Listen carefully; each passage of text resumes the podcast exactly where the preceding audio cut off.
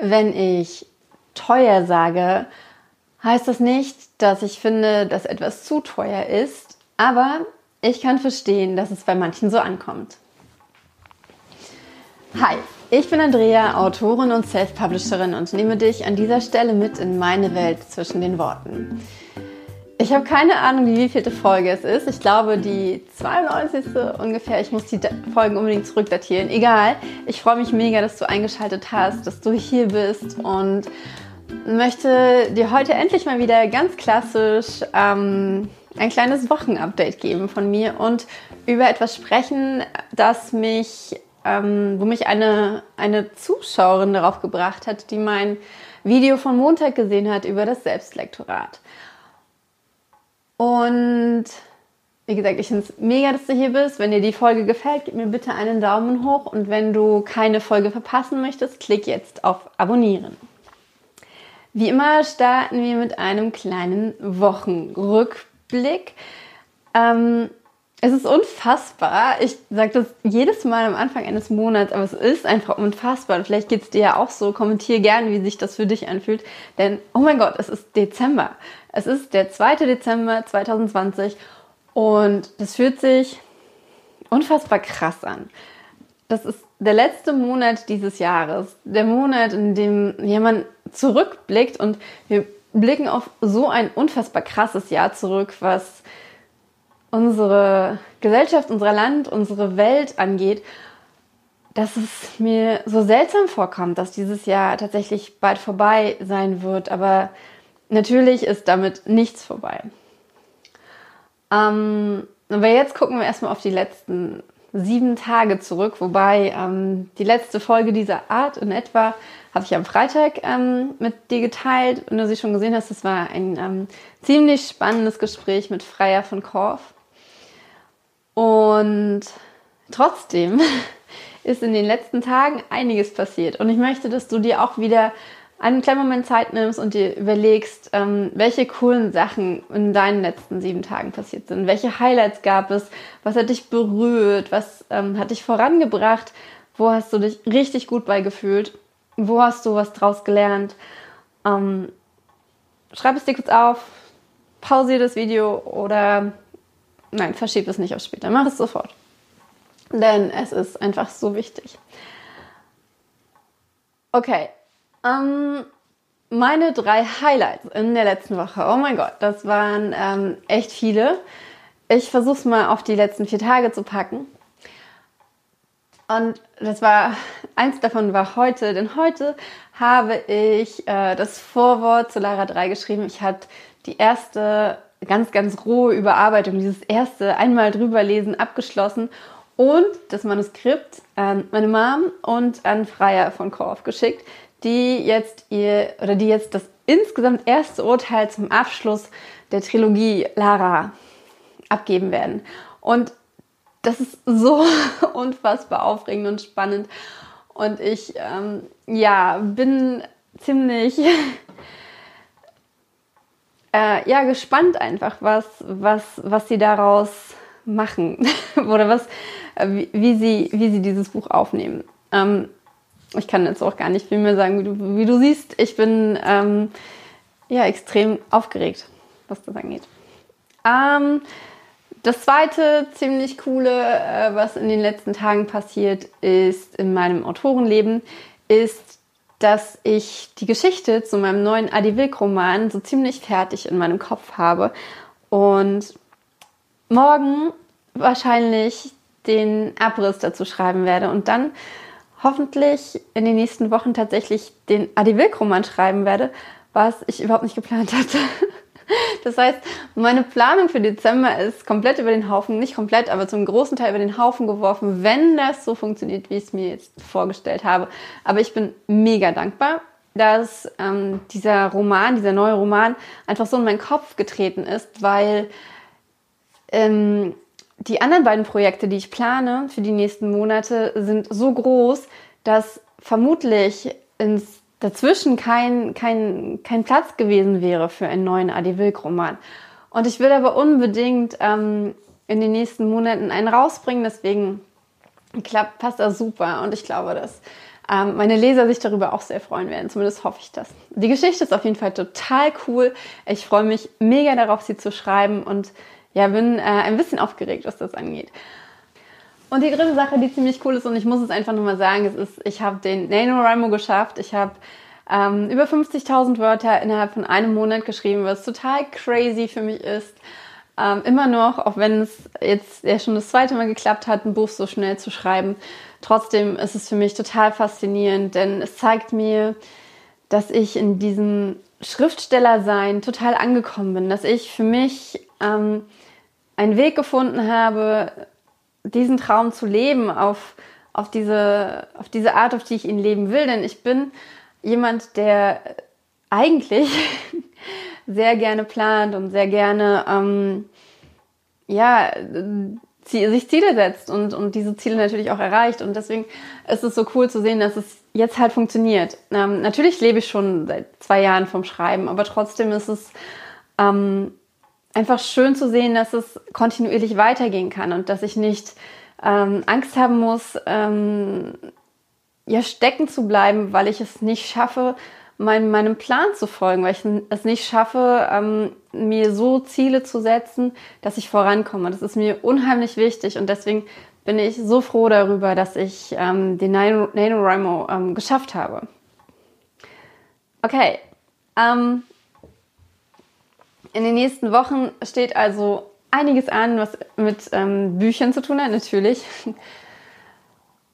Es wird insbesondere ähm, die erste richtige Überarbeitung von, von Lara 3 sein, ähm, das erste Lektorat, die erste Testleserrunde, aber halt auch hoffentlich die, ähm, das Schreiben des, des, des neuen Manuskriptes, des ersten Entwurfs. Ich hoffe sehr, dass ich das bis Ende des Monats fertig bekomme, mm, will mir da aber nicht so einen großen Druck machen, weil es auch gar nicht notwendig ist.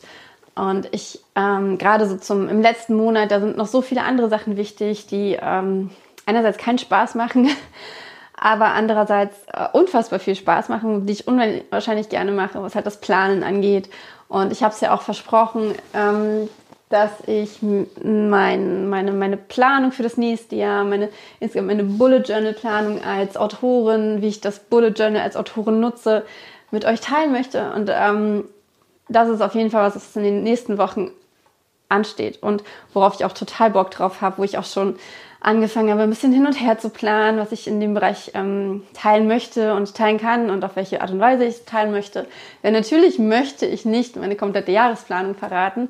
Das wäre ja witzlos, weil als Autorin hat man ja auch so ein bisschen man verbirgt ja auch noch so ein paar Sachen, äh, über die man noch nicht so sprechen möchte, oder zumindest ist bei mir so, über die ich noch nicht so ganz sprechen möchte, weil sie noch nicht so ganz reif sind, weil ich vielleicht auch mit manchen Sachen überraschen möchte. Ähm von daher äh, muss ich ein bisschen gucken, wie ich das plane und also wie ich meine, meine Planung mit euch teile, aber ich will es auf jeden Fall in gewisser Weise teilen und äh, zumindest diesen Prozess einfach einmal zeigen, weil ich kenne den, ähm, also ich habe meinen Prozess aus verschiedenen anderen Techniken zusammengesucht, äh, sei es von, von, von, ähm, von der Bullet Journaling Methode an sich oder von Sarah Cannon mit ihrer, ähm, mit der kan die mit der Kanban Methode arbeitet. Und für mich funktioniert das so super, dass ich äh, zumindest einen Blick darauf, euch, euch einen Blick darauf werfen lassen möchte, weil ich mir vorstellen kann oder ich einfach auch weiß, ähm, wie schwierig es ist, wenn man gar keinen Plan hat. Und wie, wie sehr es helfen kann, sich die Pläne der anderen anzugucken. Mir hat das schon immer geholfen, von den Erfahrungen von anderen zu profitieren. Oder ich habe schon immer von den Erfahrungen von anderen profitiert. Und deswegen ähm, möchte ich das auch tun. Okay, und dann, ähm, ich habe es schon am Anfang angesprochen, am Montag habe ich ein Video zum Thema Selbstlektorat herausgebracht. Darauf gab es insbesondere auf Instagram, aber auch in privaten Nachrichten einige Reaktionen. Mm, ich muss zugeben, dass ich den Titel sehr provokant gewählt habe. Das war natürlich Absicht. Ähm, denn ich finde, es ist so ein Thema, was, was diskutiert werden muss, was an, äh, Anfängern klar gemacht werden muss, wie wichtig es ist, dass man einerseits natürlich Profis beziehungsweise zumindest eine weitere Meinung in den, in den Überarbeitungsprozess eines Buches hineinholt, dass man aber auch, und das hat ein Kommentar bei Instagram ähm, mir nochmal noch deutlicher klar gemacht, dass es einfach unheimlich wichtig und in gewisser Weise selbstverständlich sein sollte und unwahrscheinlich wichtig ist, dass man sein Buch selbst überarbeitet und zwar sehr tiefgehend selbst überarbeitet.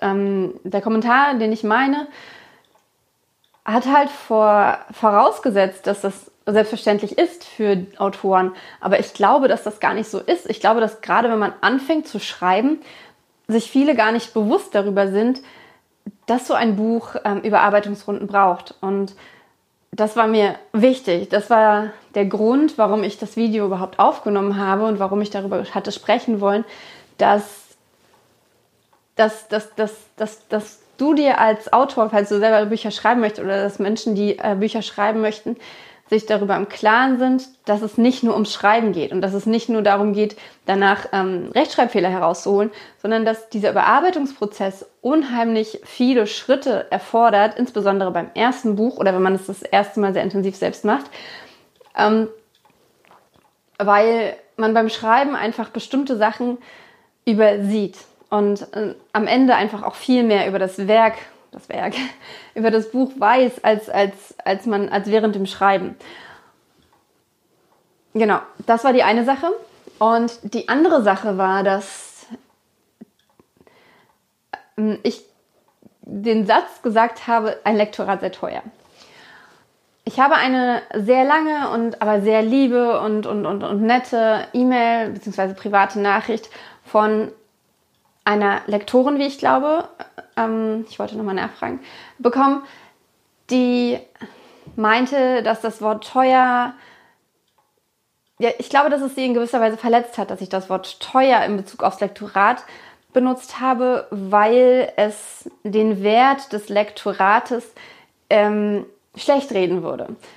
Ähm, weil ich mit dem Begriff teuer ähm, voraussetze, dass das Lektorat seinen Preis nicht wert ist.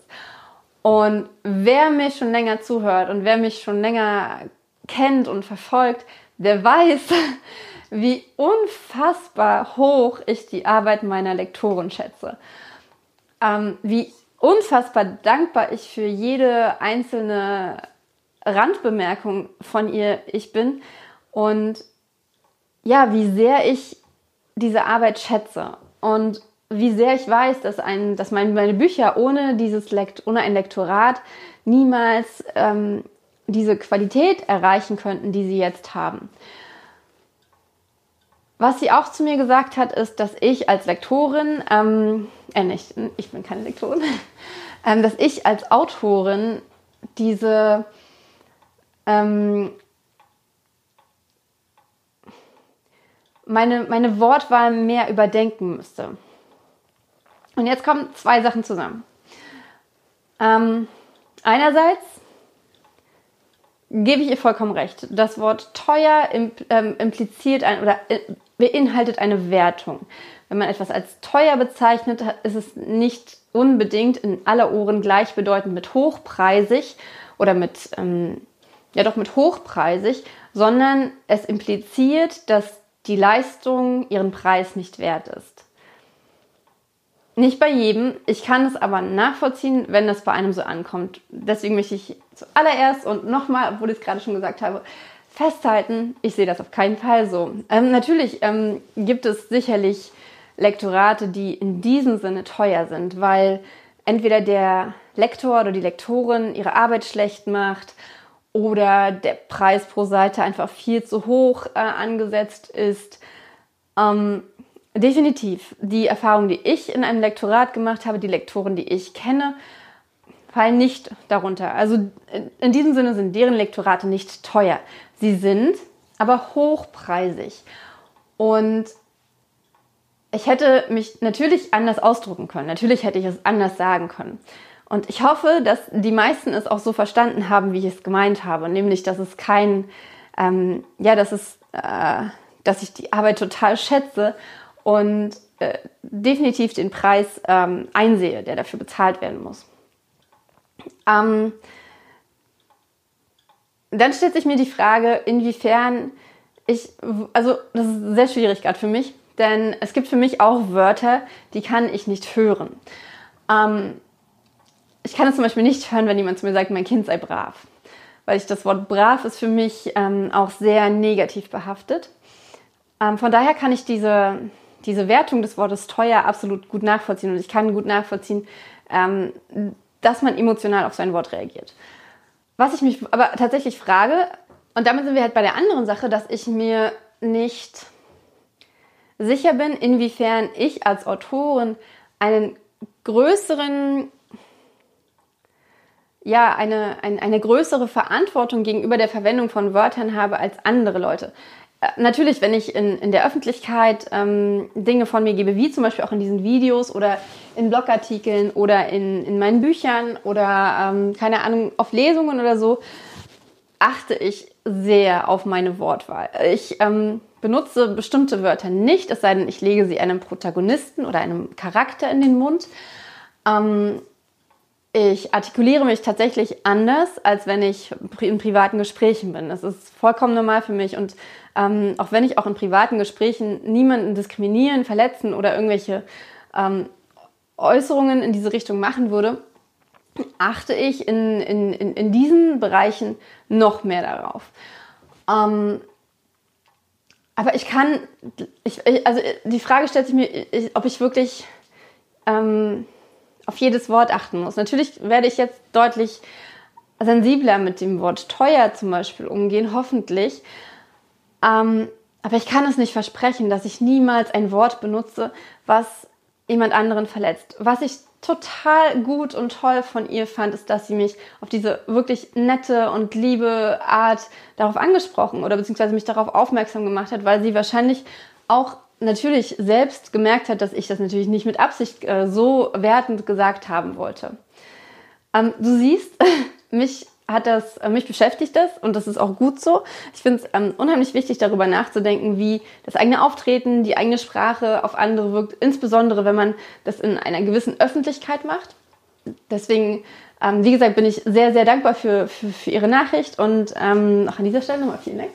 Ähm, Ähm, und ich hoffe einfach, dass das klar ist, dass ich mh, mm, wirklich in, ich glaube, das ist das Ziel, warum ich das Thema nochmal anspreche, dass, dass, ich, dass ich möchte, dass du weißt, dass ich niemanden bewusst, dass ich über niemanden bewusst etwas Negatives sagen möchte, dass ich niemanden bewusst werten möchte oder ähm, ja, schlecht reden möchte.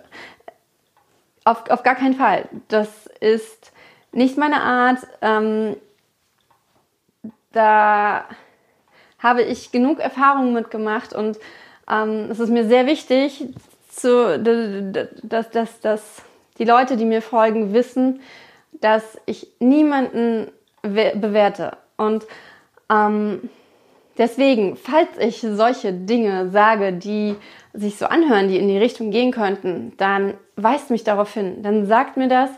Ähm, Herr Andrea, hast du das wirklich so und so gemeint? Ähm, vielleicht denkst du mal drüber nach, wie man so ein Wort benutzt oder keine Ahnung. So wie ähm, diese Leserin, Zuschauerin das getan hat. Und jetzt höre ich mal auf mit diesem Thema, weil ich glaube, ich drehe mich im Kreis. Ähm, cut.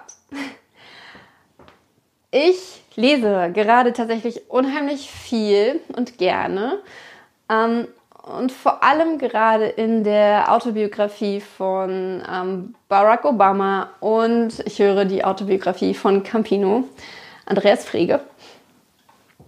Beide sind so großartig. Ich könnte in diesen beiden Leben ähm, so versinken. Die, die Autobiografie von, von Campino ist einfach so cool erzählt. Sie ist so spannend und abwechslungsreich und unterhaltsam und so tiefgründig auf der einen Seite, auf der anderen Seite so banal, aber so diese banalen Dinge, wie zum Beispiel, ähm, entschuldige Campino, du wirst es wahrscheinlich nie sehen, aber äh, wie Fußball, sind so ähm, einfach emotional äh, beschrieben und es ist, äh, macht so einen Spaß, ihm zuzuhören. Weil, ähm, insbesondere, weil er es auch selbst spricht und weil er seine Stimme zwischendurch verstellt und dann kommt mal ein Song dazwischen. Also wenn man Punk Punkrock mag, ähm, ist das, wobei es ist auch ein Beatles-Song dabei.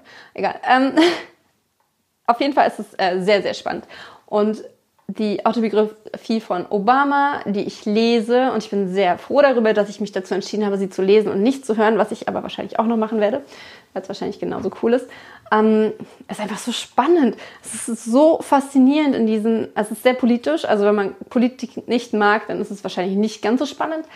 Aber einfach diesen Prozess des ähm, Wahlkampfes in den USA, gerade jetzt nach der, nach der Trump-Wahl, ähm, nach der letzten Trump-Wahl, nach der letzten Wahl, ähm, da mal einzutauchen und wirklich zu sehen, was ist dafür alles notwendig, was passiert dort. Und Barack Obama hat so eine ähm, unfassbar coole Art, sich selbst zu reflektieren, sich selbst zu kritisieren, ähm, selbst zu sehen, okay, krass, das war voll dumm von mir. Und ähm, er macht das auf so eine ähm, zugängliche Art, so wie man, also so wie ich ihn zumindest auch ähm, eingeschätzt habe, so ist auch sein Buch. Ähm, dadurch wirkt es sehr authentisch und es macht einfach so viel Spaß darin zu lesen. Ich bin ähm, sehr fasziniert auch von diesem Buch und ähm, sehr froh, dass es über 1000 Seiten hat. Sehr froh, dass es noch einen zweiten Band geben kann, was ich unfassbar krass finde. Aber wenn man einmal, ich bin jetzt auf Seite 110 und wenn man ähm, ein paar Seiten gelesen hat, dann weiß man auch warum, weil es wirklich sehr minutiös, sehr ähm, voller Details steckt. Aber ja, ich glaube, dadurch, dass ich die Autobiografie von Michelle Obama vorher gehört habe, ist es auch ähm, nochmal was anderes, weil ich es aus ihrer Sicht diesen ganzen Prozess schon ein bisschen weniger politisch mitbekommen habe. Ähm, so ist es so, denke ich, auch zugänglicher. Aber ich interessiere mich auch für Politik und deswegen macht es einfach doppelt Spaß. Ich musste jetzt die Kamera wechseln und hoffe, dass das so auch funktioniert. Ich will auch nur noch schnell das Zitat der Woche. Ich stehe gerade total auf die Ellen Show von Ellen DeGeneres, Ellen DeGeneres. Ähm, Ihr kennt sie bestimmt. Ähm, und sie hat gesagt, ähm, wenn jemand zu dir sagt, du seist komisch, dann sag Danke. Also in diesem Sinne, seid wer ihr seid, lasst euch nicht verbiegen und wenn jemand das nicht gut findet, dann ist das gut so, denn ihr habt sein Weltbild erweitert und könnt mh, mm, euch glücklich schätzen und, und dankbar euch selbst darüber sein und dem anderen, dass er es euch gesagt hat, dass ihr diese Welt ein bisschen bunter macht. In diesem Sinne, wenn, danke schön, dass du bis hierhin gehört hast. Wenn dir die Folge gefallen hat, gib mir bitte einen Daumen hoch. Kommentier gern unter dem Post, ähm, ob du dich komisch fühlst, ob du es äh, gut findest, komisch und anders zu sein oder ob du andere Leute, die komisch und anders sind, komisch und anders findest oder blöd findest. Und wenn du keine Folge von meinem Podcast verpassen möchtest, von diesen Videos verpassen möchtest, klick jetzt auf Abonnieren. Und jetzt wünsche ich dir eine ganz, ganz tolle Woche, einen wunderschönen zweiten Advent, einen schönen Nikolaus und bis nächste Woche. Mach's gut!